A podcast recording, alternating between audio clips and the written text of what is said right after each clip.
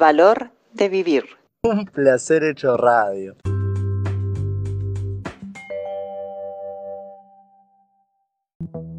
Face, Instagram, Twitter, Pinterest, YouTube, arroba el valor de vivir OK.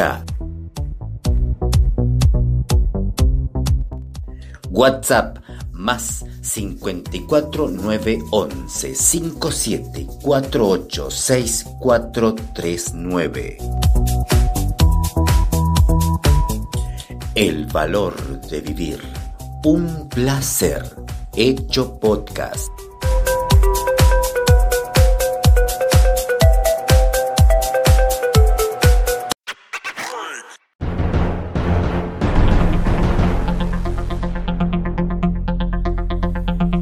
Invadiendo el aire del planeta, llega El valor de vivir. Un placer hecho radio. Este es el espacio exclusivo del coaching. Conduce desde Buenos Aires, República Argentina, Delfín Suelza, coach profesional.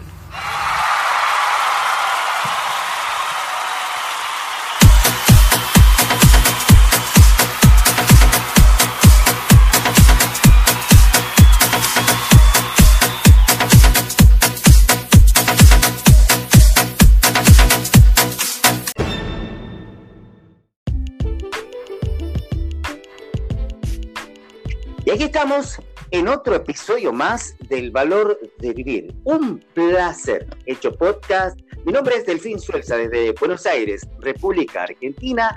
Y haciendo esto lindo de cuarentenar a nivel mundial y pasarlo lindo con gente hermosa, bella y muy humana, ¿no? Que nos transmite cosas eh, esenciales, pero esenciales de decencia, ¿no? Mm, Cosas lindas que nos muestran y nos hacen ver la necesidad de nosotros mismos que tenemos y el compartir con el otro, por supuesto que siempre, siempre es un placer y que hoy, bueno, este, va a ser distinto, traerá cosas nuevas, no lo sabemos. Yo tampoco lo sé, tampoco eh, eh, creo que alguien lo sepa, pero está bueno que hoy, junto a mi querido amigo, ya le diría my brother, Germán Suárez. ¿Cómo estás, Germán? Hola, Delfín, ¿cómo estás? ¿Cómo andan tus cosas? Muy bien, un placer, un placer nuevamente estar con vos en este episodio. Y le estaba trayendo, haciendo un preámbulo de, del compartir, del estar y de que no sabemos qué vendrá, lo, cómo será. Y, y gente linda, ¿no? Que nos acompaña también en este episodio de El Valor de Vivir. Un placer este podcast. Esa. Aquí estamos también junto a Patricia Canelas y Claudio Duclos. ¿Cómo están chicos? ¿Cómo les va a ustedes? Hola Delfín, nosotros muy bien, yo por lo menos muy bien. Acá en la cuarentena disfrutando del, del- de la introspección, del charlar y de lo que se viene.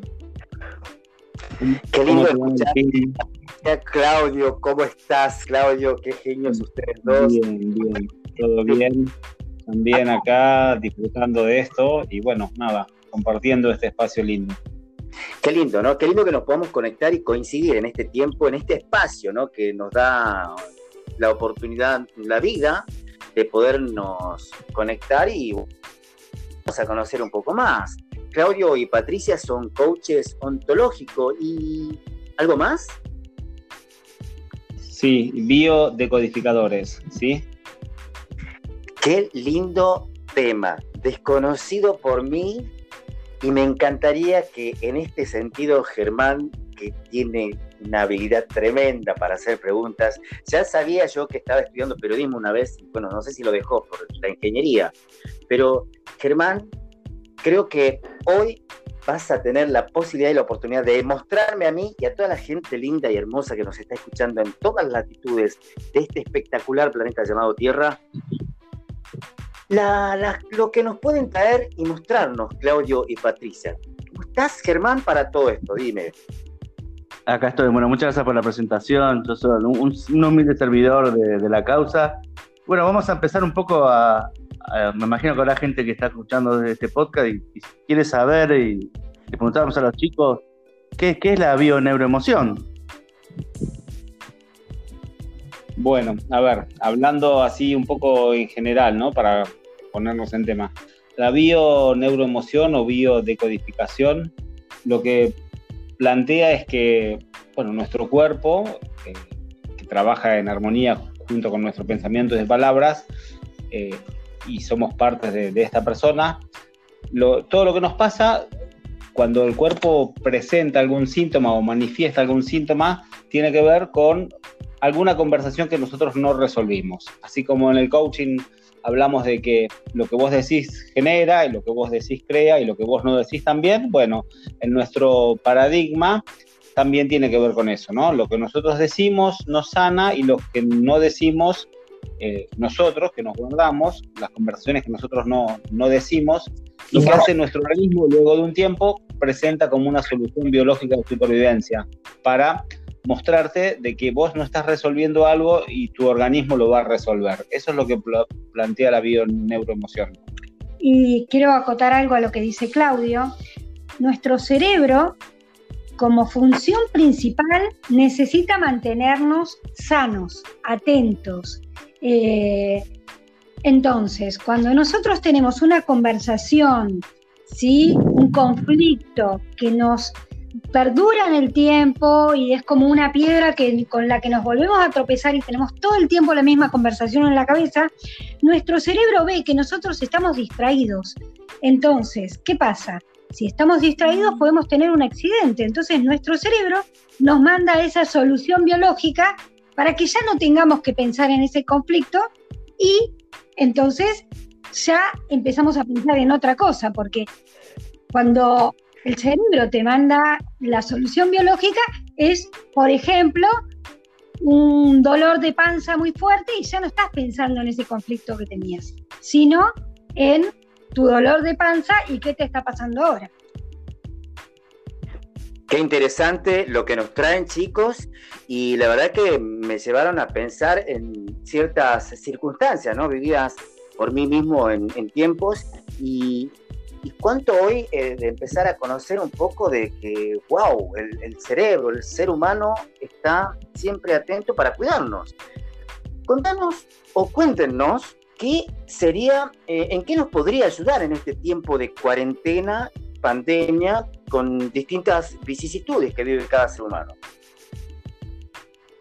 Bueno, no, nos puede eh, ayudar a, reflexionar, a aceptar a empezar a mirarnos, a darnos cuenta que para algo pasó esto, que tenía que tener un, motivo para que esto ocurra y bueno, encontrar la, manera de, llevarlo lo mejor posible y de, de tener un espacio de, mirarnos para adentro y darnos cuenta qué es lo que nos pasa, ¿no? qué conversaciones nos estamos teniendo, a quién no le estamos diciendo lo que sentimos, ya sea que lo amamos o que, o, que no lo queremos ver más o lo que sea, y, y qué nos pasa a nosotros con, con nuestro cuerpo, ¿no? ¿Qué, qué, estamos haciendo bien, qué estamos haciendo mal, qué nos gusta, qué no nos gusta, qué queremos, en qué nos queremos trabajar. Muchos tenemos un montón de tiempo, eh, un montón de tiempo libre para mirarnos, para entrenarnos, para conversar, para, para mejorar. Eh, precisamente en estos espacios son como espacios impensados y, y, bienvenidos de reflexión, importante para nosotros, ¿sí?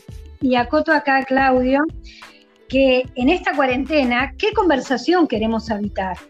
Porque la conversación que habitemos va a ser la que nos va a ayudar a subir o a bajar las defensas. Si nosotros tenemos una conversación negativa, de miedo, de ay, me va a pasar, y los controles, ¿sí? seguramente nos pase. Ahora, si nosotros tenemos una conversación de aceptación, de estar bien, de mirar películas que nos hagan reír, cómics o con lo que cada uno quiera, eso nos va a ayudar a, levantar las defensas y a pasarlo mucho mejor. Cuando ustedes eh, hablan de aceptación, eh, palabra que en este tiempo hasta lo escuché con gente que desconocía yo, que estaban llegando a conocer ampliamente el Coponopono y otras cosas más que hay por ahí como el coaching, eh, ¿De qué se trataría la aceptación? ¿Cómo haría un ser humano, una persona, para empezar a aceptar cosas que hoy serían nuevas? A ver, pongamos un ejemplo, así, a ver si con un ejemplo se puede graficar. Por ejemplo, la cuarentena. Traigamos la cuarentena, que es lo que estamos viviendo. Así es. Tenés dos opciones. Aceptar lo que tenés, ¿sí? Porque hay mucha gente que está con problemas laborales, dueños de fábricas que tienen que pagar y todo esto. Y, y hay una realidad, no nos está pasando a Argentina, le está pasando al mundo. Entonces, tiene que haber una aceptación mundial de lo que está pasando. No podemos modificar lo que está. Entonces, cuando hay algo que sucede, si no lo podés modificar, por más que te pelees con eso, la única manera que tenés de trascenderlo y de empezar a transitarlo es la aceptación, aceptación de lo que hay. Hay una cuarentena. Así es, tal cual. Ahora, este, mi pregunta iría, ¿no? Por ejemplo, mm, yo tengo 49 años, eh, toda una vida de vivirla aún con hábitos, con, con ya cosas que automáticamente, ¿no? Lo hacía. ¿Cómo podría yo empezar a cambiar esos hábitos? ¿Cómo podría desde, desde lo que ustedes nos pueden mostrar, ¿no? O de alguna manera enseñar, este, yo empezar a, dejar de lado eh, hábitos para adquirir nuevos o este, cómo me enfrento a, mañana con esto nuevo. Imaginémonos que tuviste un accidente y no podés caminar un tiempo. ¿Sí? Cuando te sacan el yeso, después de un montón de tiempo, pongámosle un año que estuviste encesado, porque bueno, fue grave. ¿Cómo empezarías vos tus ejercicios para empezar a caminar? Claro, todo, todo nuevo, todo hay el miedo a dar el paso de que no me vaya a doler o sensaciones, ¿no? Encontradas. Ok, pero vas a terminar dando el paso, seguramente. Seguramente sí, sí, porque ya como que es un hecho de dar el paso para, para probar, a ver cómo está, cómo está la pierna, qué hace, a ver. Y sí, la prueba va a estar. Para, para, para poder movilizarte, para el dar el paso es tu independencia. Así es. Así son los pensamientos. Así son los pensamientos y ¿cómo haces? Si vos necesitas esa independencia, empezás a hacer pequeños pasitos para llegar a lo que querés. Claudio acá quería acotar algo. Sí, y, además agregar, a ver, eh, el coaching plantea que vos generás nuevos resultados haciendo. Entonces, hace y vas a lograr lo que querés en el hacer.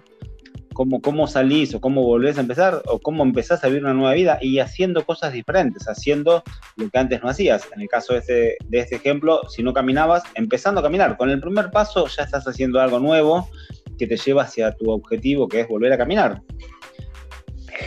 Qué eh, cosa linda, ¿no? Esto de, de, de, como que yo lo siento como una motivación, una caricia de venir, vamos, que esto, acá no es que no pasa nada, no ha pasado nada, sí como que, bueno, está bien.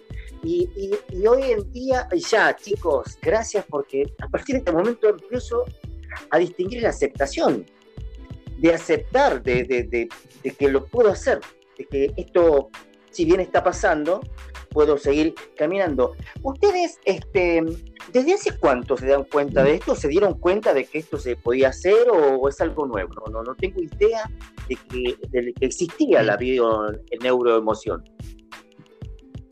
Ok. Sí, a ver, eh, nosotros estudiamos biodecodificación o bioneuroemoción en el año 2015, pero a ver, yo en el año 2004 eh, hice unos talleres vivenciales de entrenar formas de ser y donde aprendí todo este paradigma de, la ontología del lenguaje, en el que sos tu palabra, que tus declaraciones crean, de que las cosas no pasan, vos las observás. Y todo esto está de la mano a todo eso. En el mundo hay dos, dos grandes miradas. Está la teoría de la razón, que ya viene de la época de Aristóteles, o está la teoría del observador, que también es de esa época, que otros filósofos la plantearon, que no tuvo, que no, que no primó, no predominó, y en la década del 40, 50, bueno, cuando apareció la teoría de la relatividad y cuando apareció, eh, empezaron algunas ramas de la, filosofía que terminaron derivando en el coaching, en donde eh, las cosas no son, siempre hay alguien que las observa, que es la teoría del observador, desde ese punto es que empezamos a mirar las cosas de esta manera. Entonces, no es que las cosas no pasan, el evento es neutro, y yo decido qué interpretación tomo de lo que pasó. Entonces, a partir de ahí, el responsable de cuál es mi futuro, cuál es mi destino, soy yo. Desde ese aprendizaje llegamos a la bioneuromoción y así como en los talleres vivenciales entrenamos formas de ser, entrenamos conversaciones, con la bioneuromoción entrenamos salud, que es nosotros somos los responsables de nuestra salud y también somos responsables de nuestra enfermedad. Es el mismo paradigma aplicado en tu cuerpo, ¿no? A todo lo que tiene que ver con las emociones que vos creás y qué te pasa en el cuerpo cuando vos evitas una determinada emoción.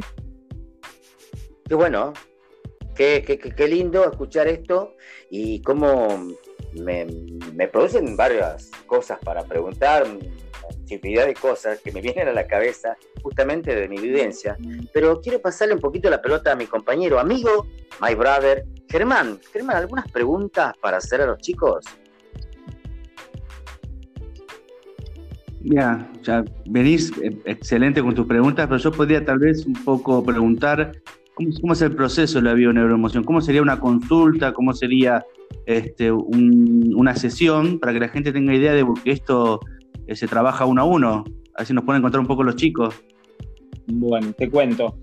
Eh, cuando vos trabajás en biodecodificación con un decodificador, lo que haces es, le pedís a, cualquier consultante, primero que te traiga cuál es su diagnóstico médico que tiene, para saber eh, precisamente qué es lo que se va a decodificar. Cada, cada enfermedad, cada músculo aparato o, célula de tu cuerpo tiene una decodificación. Cada, cada diagnóstico médico te ordena hacia dónde nosotros lo tendremos que decodificar, porque hubo una historia en esta persona que lo llevó a que tenga un desencadenante que es una enfermedad. Cuando él tiene su diagnóstico, nosotros trabajamos con él sobre lo que él plantea o lo que él declara que es su diagnóstico y sobre eso se decodifica se le puede pedir a lo mejor información de, su árbol genealógico para saber cómo está compuesta su familia, cómo, de dónde viene, eh, eh, las edades de sus padres, eh, todo toda la información que tiene su genealogía, eso es una información que se le puede pedir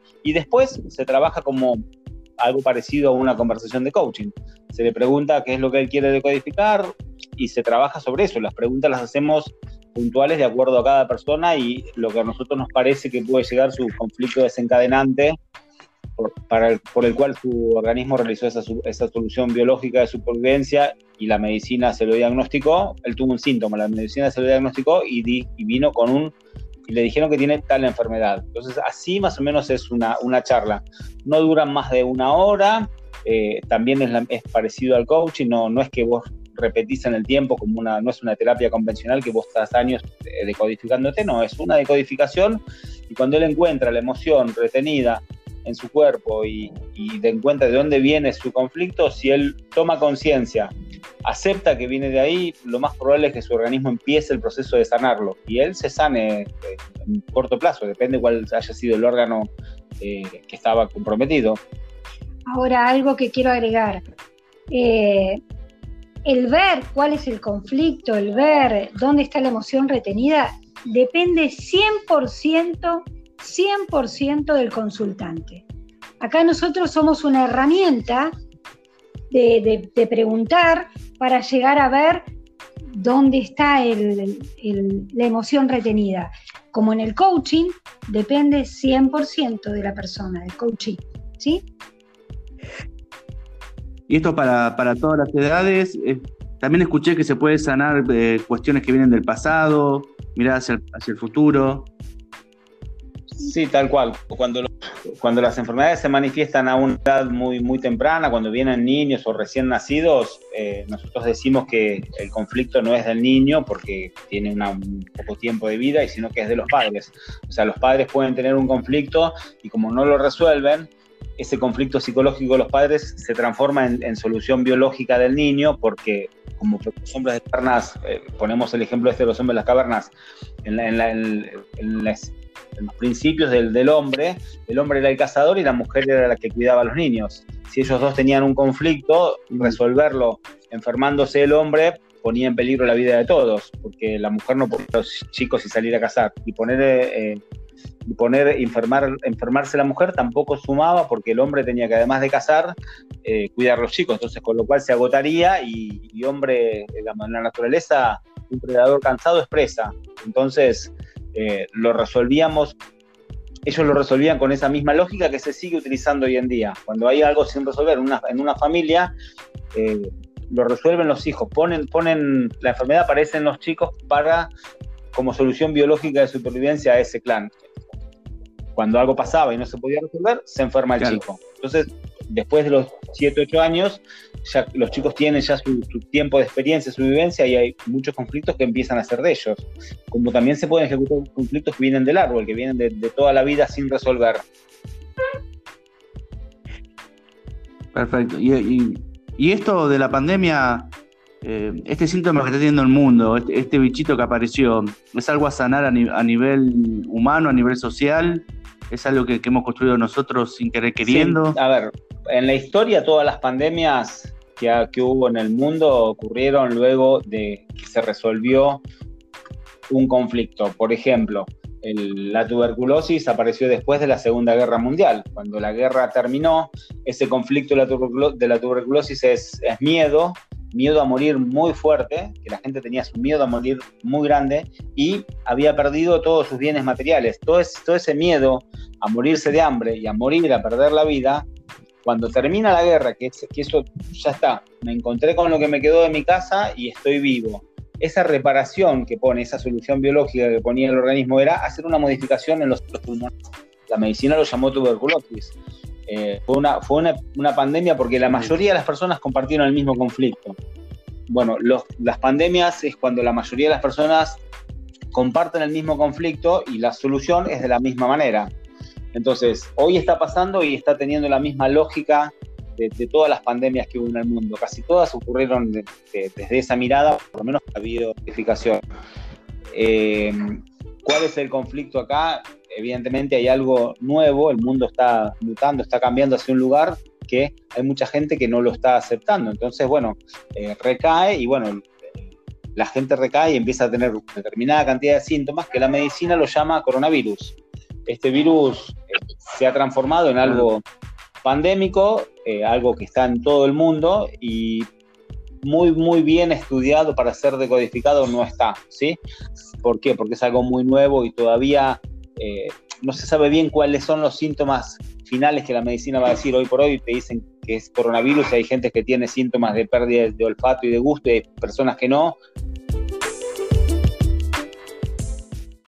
El valor de vivir.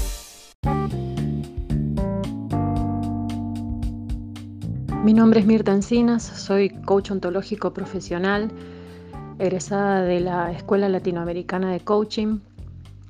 Actualmente formo parte del staff del área formativa para el nivel 2 de dicha formación y soy además voluntaria en el área social de la Fundación. La Fundación Escuela Latinoamericana de Coaching desde su área social actúa como un equipo de líderes en servicio que eh, están comprometidos con la eh, generación de relaciones basadas en, en el amor y la confianza para así poder generar transformaciones autosustentables en personas y en organizaciones. Desde esta misión, actualmente el área social está brindando un servicio totalmente gratuito y en forma virtual a cualquier persona que en la situación actual de pandemia no esté pudiendo gestionar sus emociones y sus estados de ánimo. Para esto eh, somos un equipo de más de 20 voluntarios, eh, entre los cuales brindamos, como dije, esta asistencia virtual y gratuita. Pueden seguirme en las redes Mirtu Encinas Coach en Instagram, Mirtu Encinas Coach en Facebook, para poder eh, coordinar la conversación. Así que les mando un abrazo y no duden en, contactarnos. Un beso enorme. Fer Maldonado, coach con programación neurolingüística. Fer Maldonado, Face, creencia hace la diferencia.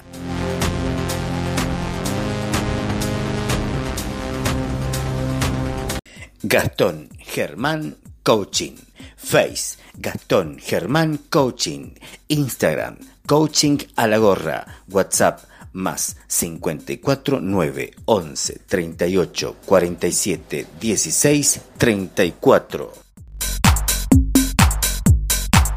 Descubre un mundo de posibilidades. Emanuel López, coach humanista. www.coachemanuellopez.com Face Coach Emanuel López. WhatsApp más 52 15 52 72 01 590. Mauricio Zambrano, Master Coach.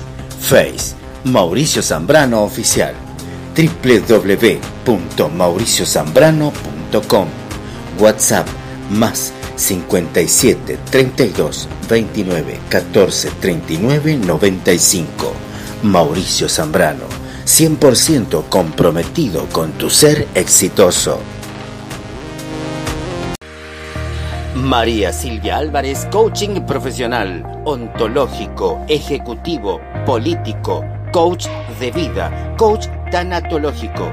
Acércate a tu transformación, permitiendo que surjan nuevas posibilidades que te junten con tus metas. Comunícate al WhatsApp más 54911 3556 719. Instagram Full Coaching Marías.álvarez. Twitter arroba María Sil Álvarez.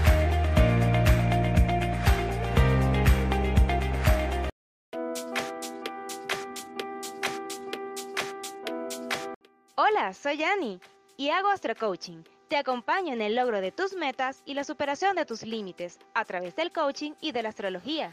Contáctame por mis redes sociales, Instagram y Facebook, astrocoach.ani.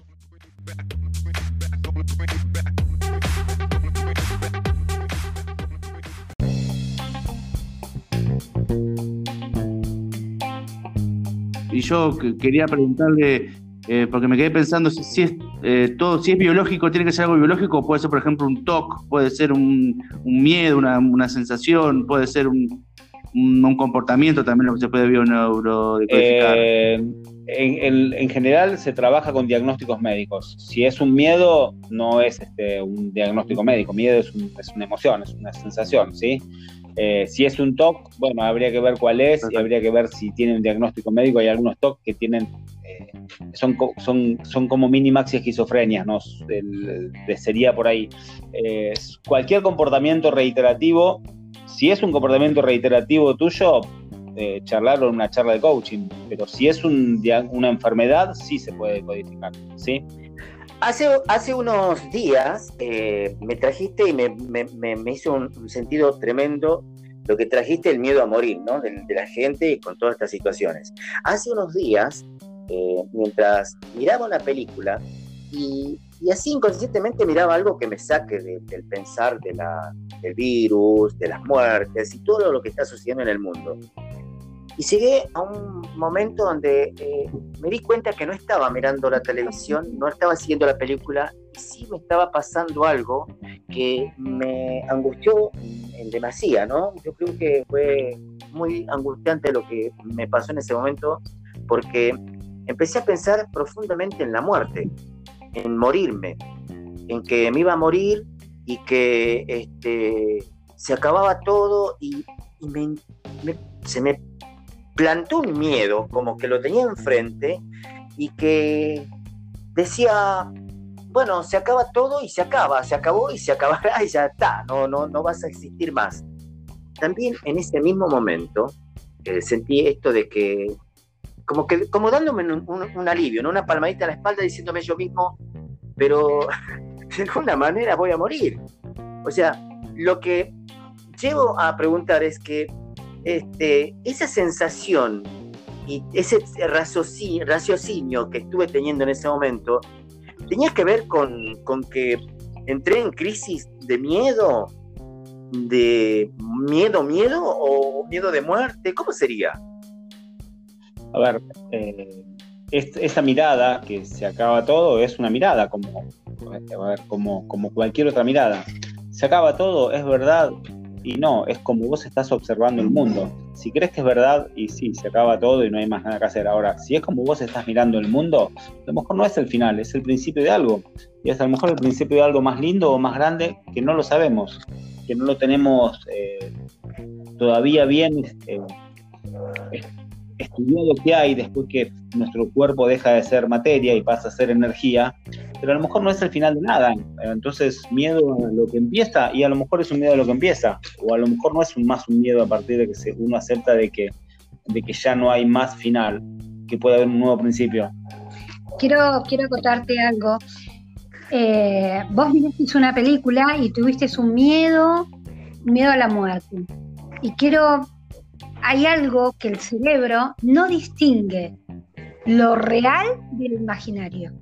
Para tu cerebro, vos e, ese miedo a la muerte que vos tuviste fue real para tu cerebro. Entonces, sí necesitas hacer algo para sacarte ese miedo, porque ese miedo, e, esa emoción retenida, se puede transformar en algún síntoma, porque vos sí lo viviste como real, un miedo real fue. Tal cual, sí, sí, sí, sí. Y fue una angustia, como ya llorando, ya. Uf, y, y, 10 millones de, cosas que me pasaban por la mente, y sí, sí, fue tan real que justamente describiste perfecto lo que sentía. Bien, vos creaste un conflicto ahí.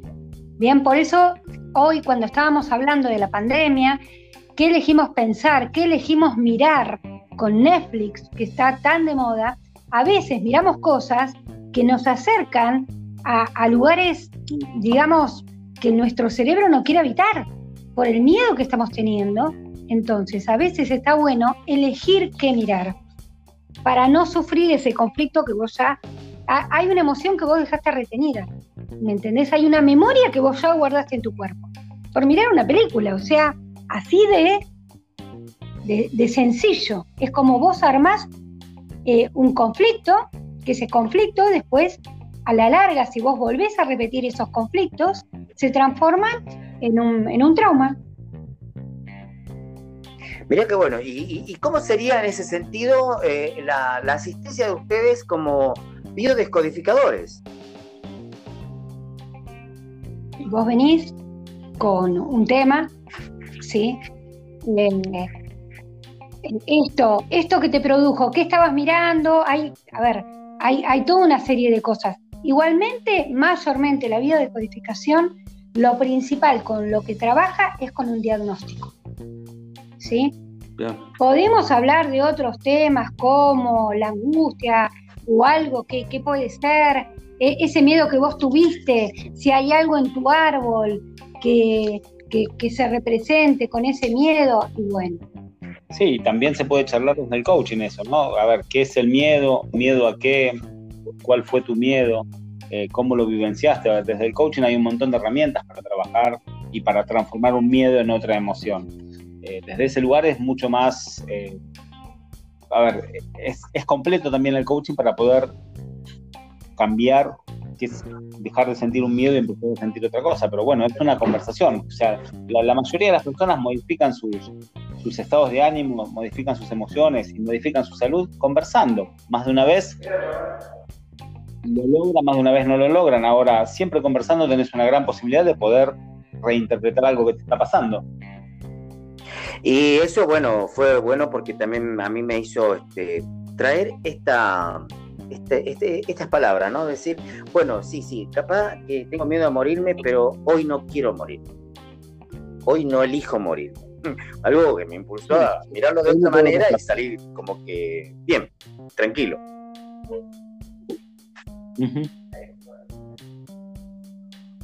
Germán. Así es, lo, importante me, me, quedé pensando que primero para trabajar con, con Pato y con Claudio tener el diagnóstico médico, no haber asistido al médico, que tener el diagnóstico en la mano para que ellos puedan decodificar o biodecodificar eh, esos, síntomas, esos que te están sucediendo. Ahora, em, esto, en, caso de, que el médico, por ejemplo, deme algún tipo de medicación, algún tipo de tratamiento, ¿la biocodificación es un complemento a lo que el médico va indicando? Es un completo. Eh, el tratamiento médico jamás se abandona. Jamás. Todo lo que te da un médico, vos lo seguís porque es tu tratamiento. Lo que vos haces es un complemento. ¿Por qué? Porque tu cerebro necesita entender, vos necesitas entender por qué tu cerebro te mandó esa solución biológica. Y cuando vos entendés, ¿sí? ahí es donde vos liberas la emoción y es como que deshaces la enfermedad. Entonces, tenías el tratamiento médico y cuando ya no lo necesites porque estés bien, tu médico te lo va a sacar, pero una cosa no quita la otra. Uno es el entender. La biodecodificación lo que va es a entender y a sacar esa emoción retenida que vos dejaste en tu cuerpo. ¿Bien? Y el médico te da el tratamiento médico que considere, pero jamás abandonar un tratamiento médico. Genial consejo. Y me quedé pensando un poco, eh, si se puede volver a repetir este síntoma, o sea, yo lo puedo haber solucionado, pasan dos, tres, cuatro años y puede volver eh, en ese sentido. Sí se puede, cuando vos tengas de vuelta el síntoma, se puede, o sea, lo vas a volver a tener y el médico va a volver a darte el mismo tratamiento u otro. Ahora, ¿qué pasó que vos volviste a tener el síntoma? Porque no, no lo decodificaste, no lo sacaste de tu cuerpo, no, no, no liberaste esa emoción, no reinterpretaste lo que lo había programado. Eh, a lo mejor dijiste sí, pero no era eso. Porque si vos tenés el síntoma, de, si tu cuerpo te manifiesta algún síntoma es porque algo, a ver, en la medicina los síntomas eh, son demostraciones de algo que te pasa. Bueno, acá en esto, en la, en la biodecodificación, un síntoma es una reparación. Tu cuerpo está presentándote un síntoma de algo porque él está reparando tu cuerpo. Es una lectura diferente del mismo evento. Si el síntoma vuelve a aparecer es porque todavía tiene que seguir reparándolo. Todavía no está del todo reparado, porque a lo mejor no atravesaste ese conflicto o, lo atravesaste y había más de uno, o fue recurrente, o vuelve a vivir, volvés a vivir algún estrés nuevamente que tenía que ver con eso, y vuelve a aparecer un síntoma en tu cuerpo. Entonces, no está ni bien ni mal. Si vuelve a aparecer, buenísimo. Lo, lo tendrás que seguir trabajando desde la medicina y conversacionalmente. Lo que pasa es que a veces una reparación te pasa, tuviste un estrés y volvés a entrar en un conflicto activo. Estabas reparando sí, porque entendiste algo, pero que no sé, que hoy está a la orden del día, siempre traigo el mismo ejemplo. Eh, te asustaste porque vino un motochorro y casi te roba, no sé, el celular. Y ahí se detuvo la reparación y empezaste en un conflicto activo porque apareció un chorro, el estrés, el susto. Entonces para la reparación y después va a volver a empezar la reparación en otro momento. ¿Sí? Perfecto. Y cuando es compartido, por ejemplo, no sé, alguna mm, deficiencia visual que tiene la madre, que se la pasó al hijo, ahí se recomienda la, que se decodifique a nivel grupal, cada uno individual. mayormente si un padre lo tiene y el chiquito lo tiene desde muy chiquitito, eh, por ahí tiene que ver con que el conflicto era de este padre que tenía eso, ¿no?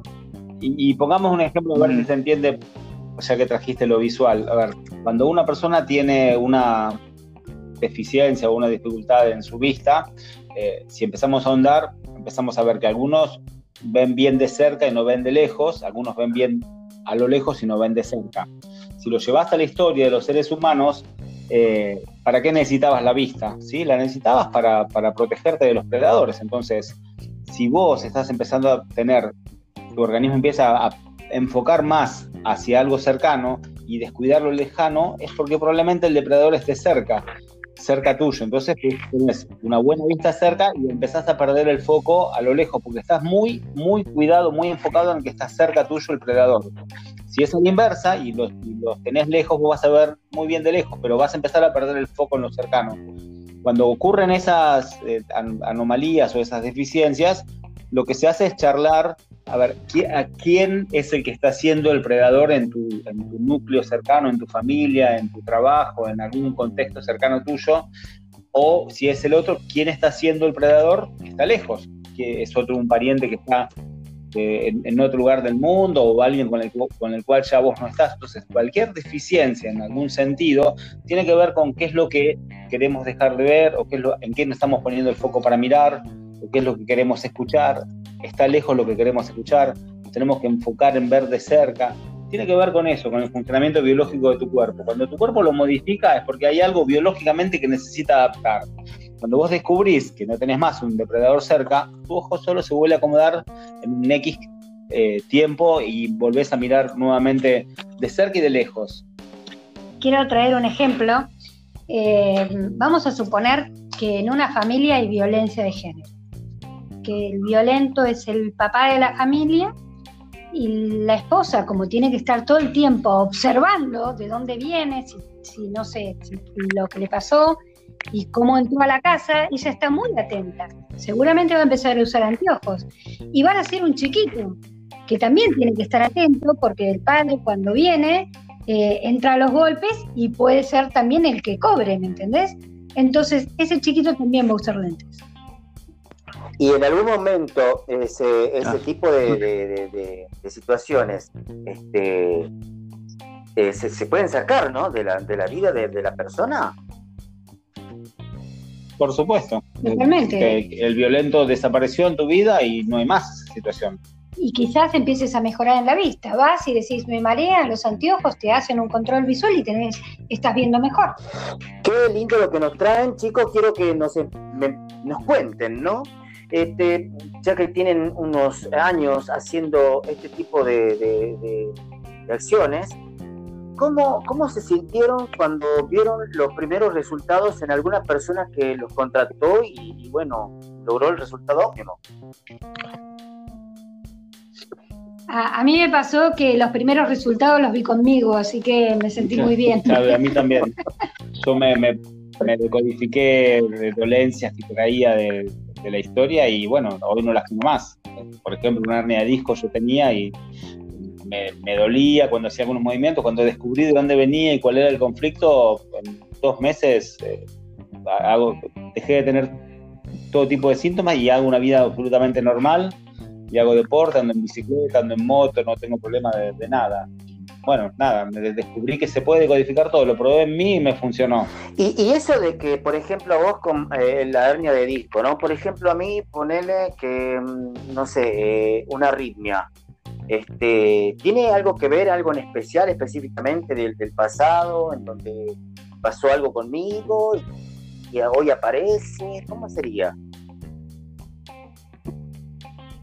Y habría que estudiar cada caso. Claro, habría que ver qué arritmia es, eh, si es eh, auricular, ventricular, habría que ver de dónde, de dónde es que tenés esa arritmia y bueno, en general todo lo que tiene que ver con el corazón, eh, por el corazón pasa la sangre, ¿no? la sangre es la familia, la sangre es lo que recorre todo tu cuerpo, ¿sí? Entonces, si tiene que ver con, con cómo, cómo vos bombeás sangre hacia tu cuerpo, tiene que ver con algún conflicto familiar sin resolver. Habría que trabajar primero con un diagnóstico para ver exactamente por dónde es y después sí, eh, en profundidad decodificarlo, a qué, de dónde puede venir esa arritmia particular. Y el corazón principalmente, si vos, nosotros miramos un logo de corazón, ¿con qué tiene que ver? Y, para mí sería, por ejemplo, amor. Amor, ok, viste, o sea, el corazón, los problemas del corazón tienen que ver con el amor. Ay, chicos, por Dios, ¿ustedes son este, adivinos o, no sé, evidentes? ¿Cómo serían? a lo mejor eh, estudiosos y prácticos. Fue, algo, mira, se me pusieron los pelos de punta cuando mm, me hiciste esa pregunta, Patricia, y la verdad que este, algo de eso le tenía miedo yo que me pueda pasar de que, bueno, ¿qué pasa con el amor? ¿Qué, qué, qué mi vida? ¿O que no hay? ¿Qué, onda? ¿Me estoy queriendo? ¿No me estoy queriendo? También tiene que ver con eso. No, no tiene que ser solamente. Por eso. Lo sí, que sí, decime, decime, Patricia. Sí. Perdón. Por eso lo que te dije que la biodecodificación tiene que ver 100% con el consultante, porque lo que hacemos es hacerte una pregunta. El que lo tiene que ver es vos.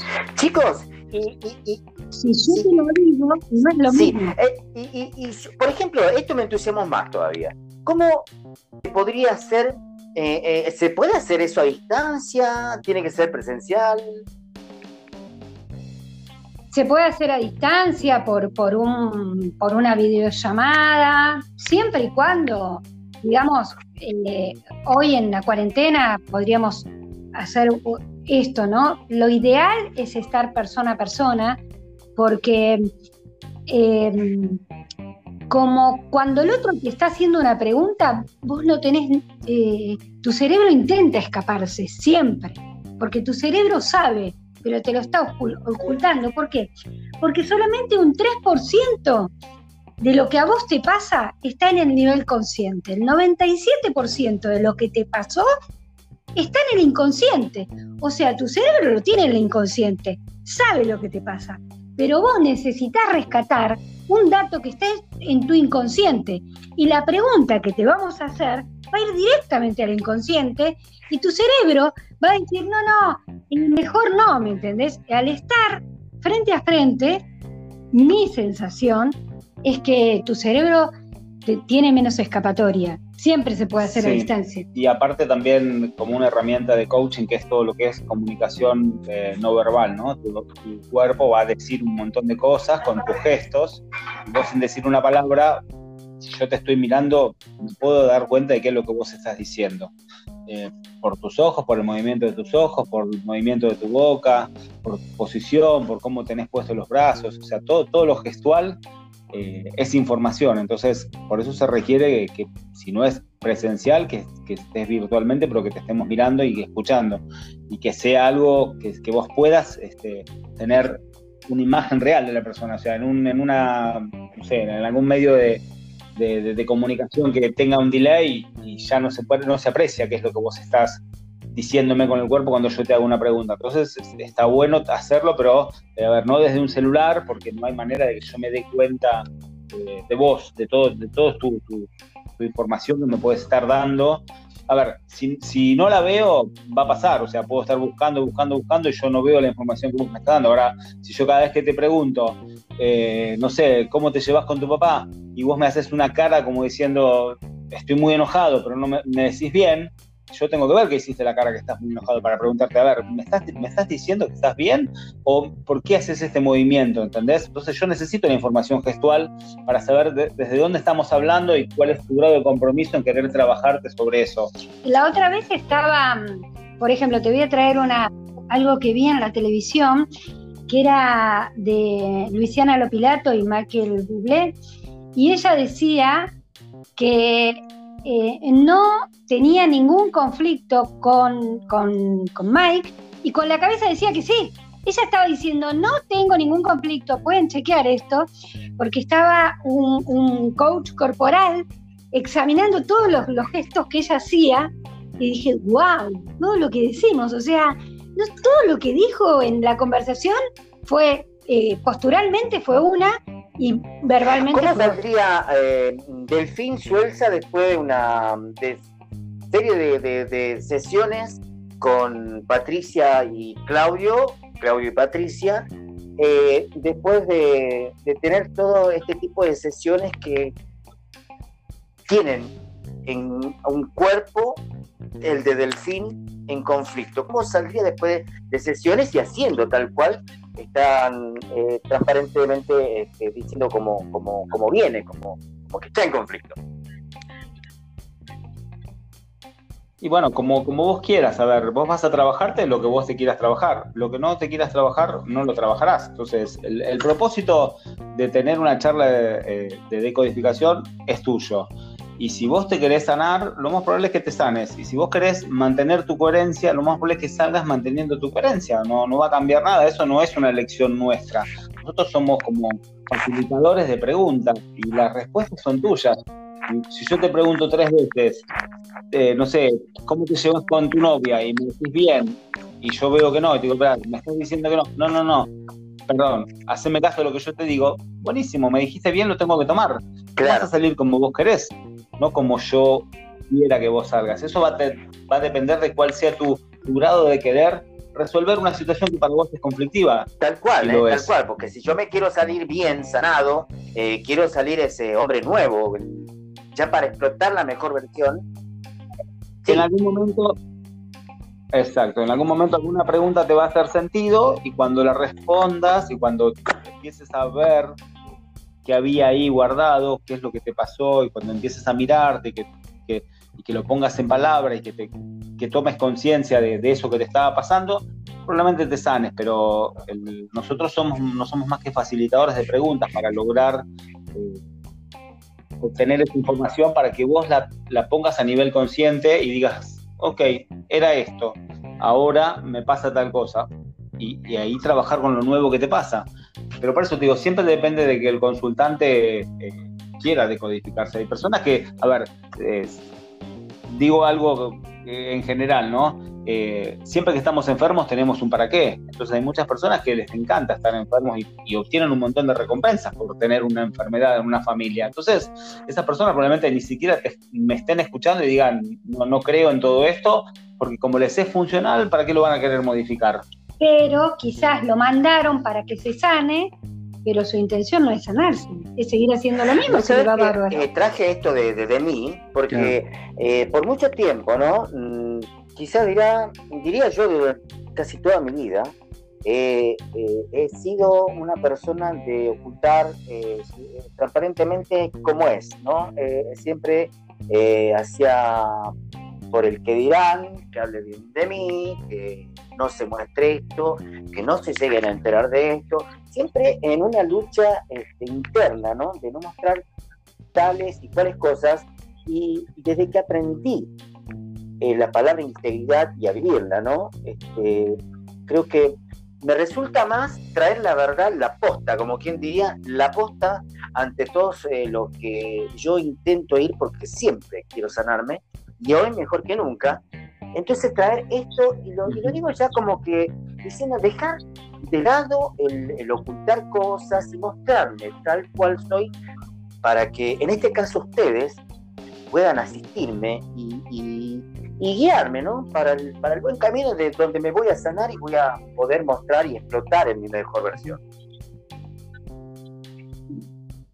Claro es, por eso que lo, que lo que decimos sana y lo que no decimos nos enferma. Entonces hoy por hoy estás diciendo lo que pensás, lo que sentís, lo que te pasa en el momento y sos una persona sana. Si antes, cuando estás trayendo una conversación que, no decías lo que te pasaba, estás diciendo que no decías, con lo cual después de un tiempo tu organismo eh, se agota de toda esa doble conversación o de vivir esa vida y bueno, en algún momento puede, podía aparecer una solución biológica de supervivencia de tu organismo y tener algún síntoma que la medicina lo puede catalogar de determinada manera. Pero hoy, que estás diciendo que estás viviendo en integridad y lo que te pasa lo decís y que sos una persona transparente y honesta, vas a estar sano toda la vida. Germán, ya para ir cerrando, queremos que compartas algo con nosotros en este momento. Bueno, primero darle las gracias a, Pato y a Claudio, como siempre nos brindan su tiempo, su conocimiento, su mirada. Y quería pedirles si, pudieran dejar algún tipo de contacto para la gente que escuche el podcast y quiera continuar con ellos conversando en forma privada. ¿Qué les parece? Perfecto. Eh, mi nombre en Facebook me encuentran como Patricia Alejandra Canelas. Eh, mi mail es